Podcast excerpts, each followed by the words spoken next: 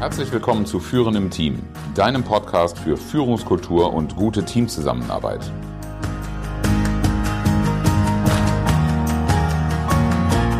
Mein Name ist Oliver Bayer.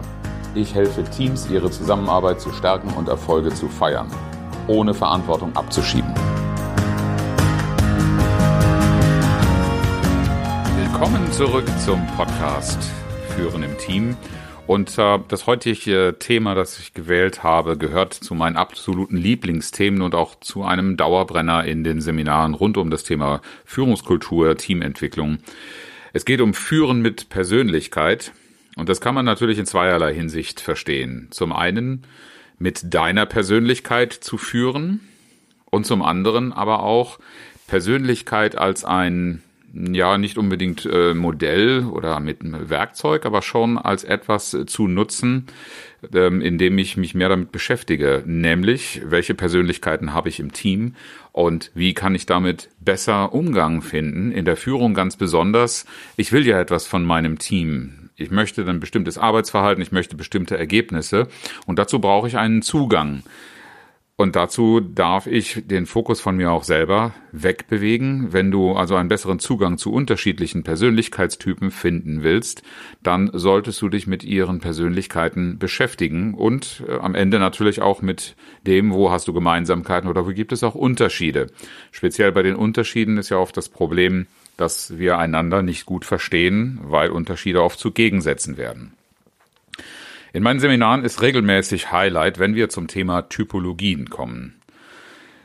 Weil die Frage, wie ticken Menschen oder welche Unterschiede, unterschiedliche Typen gibt es, welche Auswirkungen hat das auf das Verhalten von Menschen, und dahinter steht natürlich die Frage, warum tun, warum handeln, kommunizieren und entscheiden Menschen so, wie sie es tun? Bei manchen scheint das ganz offensichtlich zu sein und bei anderen ja, schütteln wir eher mal mit dem Kopf. Und wenn man auf eine Ebene geht, die ja auch dann da bereit ist, äh, dieses Verständnis zu äußern und damit umzugehen, äh, dann stößt man schnell darauf, dass Menschen gesteuert sind von Bedürfnissen. Die führen auch zu, die hängen zusammen mit Werten, äh, an die wir glauben und aus denen heraus wir unser Handeln ausrichten, Entscheidungen treffen und die auch einen ganz, ganz entscheidenden Einfluss darauf haben, wie wir kommunizieren. Und die Art und Weise, wie mit unseren Bedürfnissen umgegangen wird, wie gut wir unsere Bedürfnisse aufgehoben sehen, die führt eben auch zu der Entscheidung, ob wir einem Menschen oder einer Gruppe oder vielleicht sogar einer ganzen Situation das Vertrauen schenken oder entziehen. Und das ist im Grunde der Schlüssel dafür, dass du in einer Teamzusammenarbeit die Leute einfach offener füreinander machst oder auch für das, was du mit ihnen erreichen willst. Jetzt ist es aber so, dass Menschen eben sehr unterschiedlich ticken. Das habe ich selbst in meiner Praxis, in meiner Führungspraxis auch schmerzvoll erfahren dürfen. Denn ich war auch früher eher so unterwegs, dass ich gedacht habe, ich bin doch in guter Absicht, ich weiß, wie das Ganze funktioniert, ich hatte auch tolle Ausbildungen zum Thema Führung und habe geglaubt, das ist völlig klar, wie man das macht.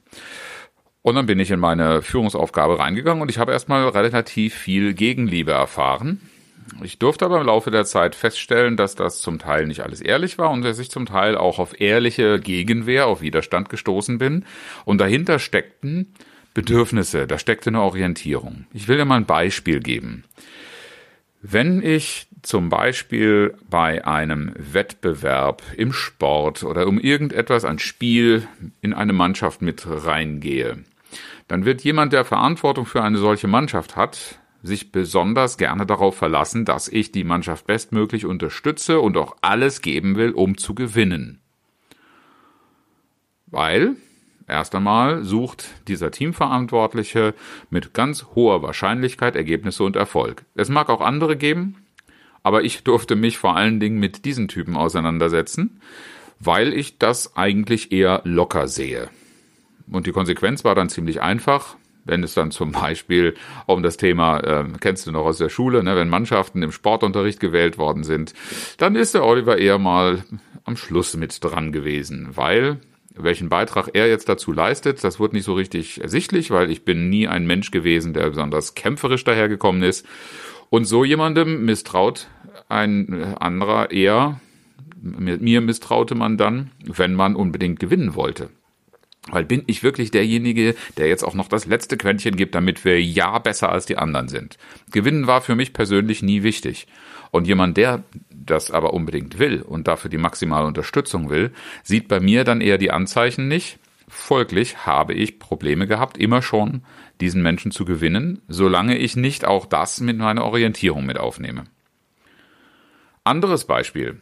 Menschen, die Wert auf gute Stimmung, auf Inspiration, auf Spaß, immer mal was Neues lernen, viel Bewegung, Lebendigkeit äh, Wert legen. Und speziell auch in Situationen, wo das gerade ein ganz bestimmter Faktor ist, reiben sich natürlich eher mal an Menschen, die sagen, na ja, ich empfinde das Leben ein bisschen anders, manche Dinge sind ganz schön schwierig. Und wo ist die Ernsthaftigkeit? Und wozu taugt das alles? Und ist das alles so richtig? Das sind Fragestellungen, die kommen aus einer ganz anderen Haltung.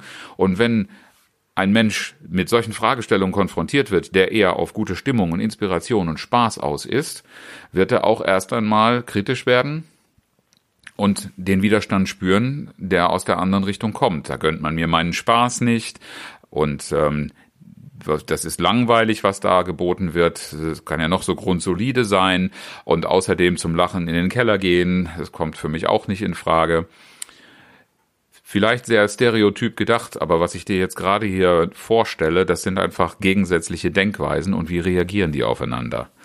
Wenn ich von einem Menschen, der Wert auf gute Stimmung und Inspiration und Spaß legt, auch eine Mitwirkung erwarten will, dann muss ich das Bedürfnis dahinter verstehen. Und so ein Mensch will vielleicht stärker, mal mit ziemlicher Sicherheit sogar, stärker stimuliert werden.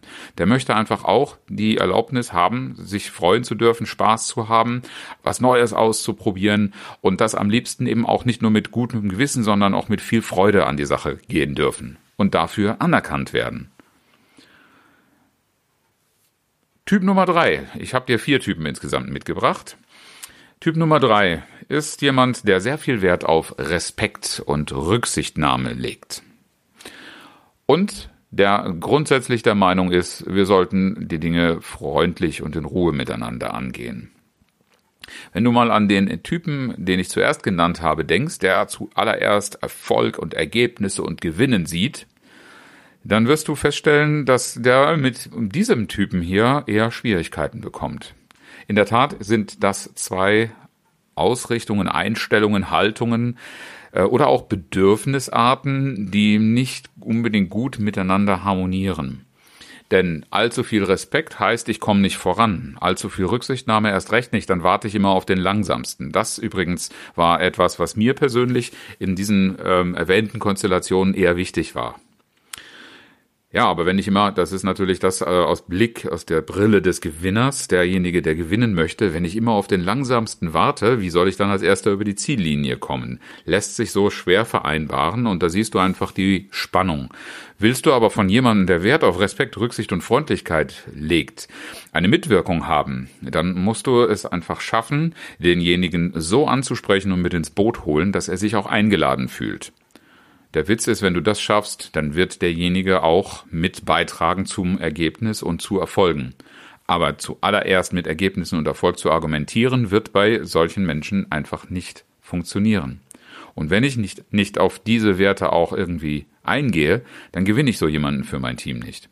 Der will in mein Team eher Stabilität reinbringen, weil man einfach sagen kann, egal wie es mir geht, ich habe hier meinen Platz und ich darf hier auch so sein, wie ich bin und aus dieser Warte und aus dieser Richtung meinen Beitrag leisten. Eine Einstellung haben wir noch nicht so wirklich angesprochen. Das ist die Orientierung an möglichst hoher Sicherheit, Qualität, Perfektion, Korrektheit. Solche Menschen wirst du sicherlich auch kennen.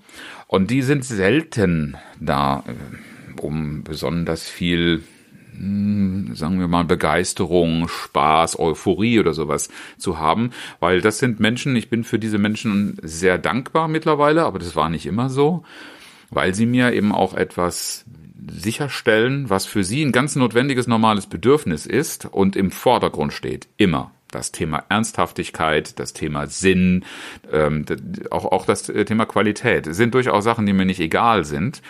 Aber darauf immer als erstes zu schauen, bedeutet einfach auch andere Bedürfnisse zu haben, als ich die zum Beispiel habe.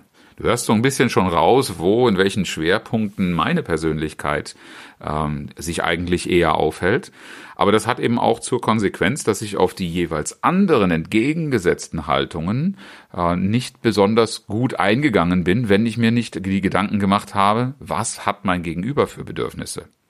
Wenn ich allzu sehr darauf eingehe, was meine eigenen Bedürfnisse sind und spiegle, dann finde ich sicherlich eine Menge Menschen, die, wie man so schön sagt, gut zu mir passen, weil sie ähnliche gelagerte Bedürfnisse haben und weil natürlich auch der Widerstand, mit solchen Menschen zusammenzukommen, nicht so groß ist, weil man irgendwie von vornherein intuitiv gemeinsame Ziele verfolgt.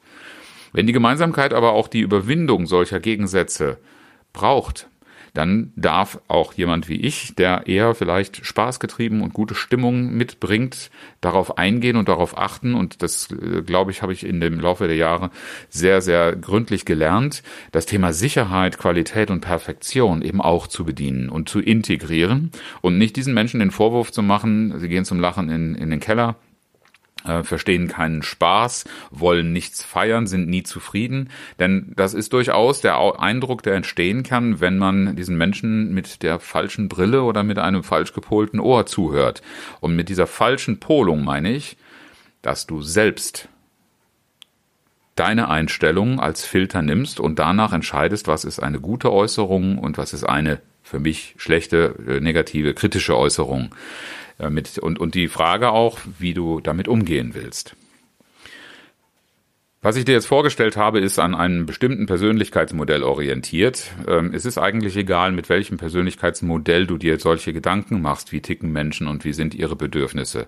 Die gute Nachricht ist nämlich, um zu verstehen, wie du mit Menschen besser umgehen kannst, brauchst du eigentlich nur zwei Fähigkeiten und die hast du grundsätzlich. Die darfst du vielleicht etwas mehr üben, als du es bisher getan hast, etwas be bewusster, nämlich das eine ist das Beobachten. Schlicht und einfach beobachten und hinhören, wenn Menschen sprechen. Denn die meisten Menschen sprechen zwar vielleicht nicht direkt über ihre Bedürfnisse, aber die Art und Weise, wie sie sich ausdrücken und die Themen, über die sie sprechen, wenn sie jetzt nicht gerade nur in einer Rolle unterwegs sind, die sagen doch sehr, sehr viel über die Persönlichkeit und ihre Bedürfnisse aus.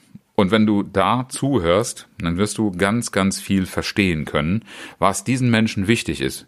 Wichtig ist eben aber auch, dass du deine eigene Brille, deinen persönlichen Filter dabei ausschaltest. Und wenn du das verstanden hast, dann sprich offen an, erstens, was du glaubst verstanden zu haben. Und zweitens, wenn dieses Verständnis signalisiert ist, dann darfst du selbstverständlich auch, und das ist auch meine Empfehlung, darüber sprechen, was dir persönlich wichtig ist, um dann eine gemeinsame Orientierung zu finden, einen Weg zu finden, wie man beides unter einen Hut bekommt. Mitunter ist es natürlich auch nicht möglich, auf die unterschiedlichen Bedürfnisse gleichermaßen einzugehen. Dann ist es aber immer noch wichtig, ein Signal zu senden, ich habe verstanden und ich werde nach Kräften berücksichtigen, was dir wichtig ist, damit auch deine Bedürfnisse nicht zu kurz kommen. Du darfst dich hier auch berücksichtigt fühlen. Das ist der ganz grundsätzliche Vorgang oder Mechanismus für einen besseren Zugang zu Menschen, zu Mitarbeitern in deinem Team.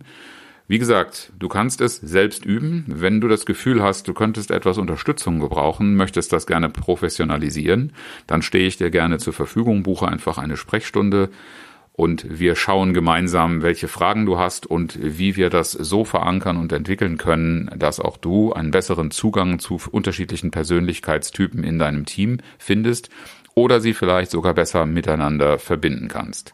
Den Link zu meiner Sprechstunde findest du in den Show Notes. Die erste halbe Stunde ist wie immer kostenlos.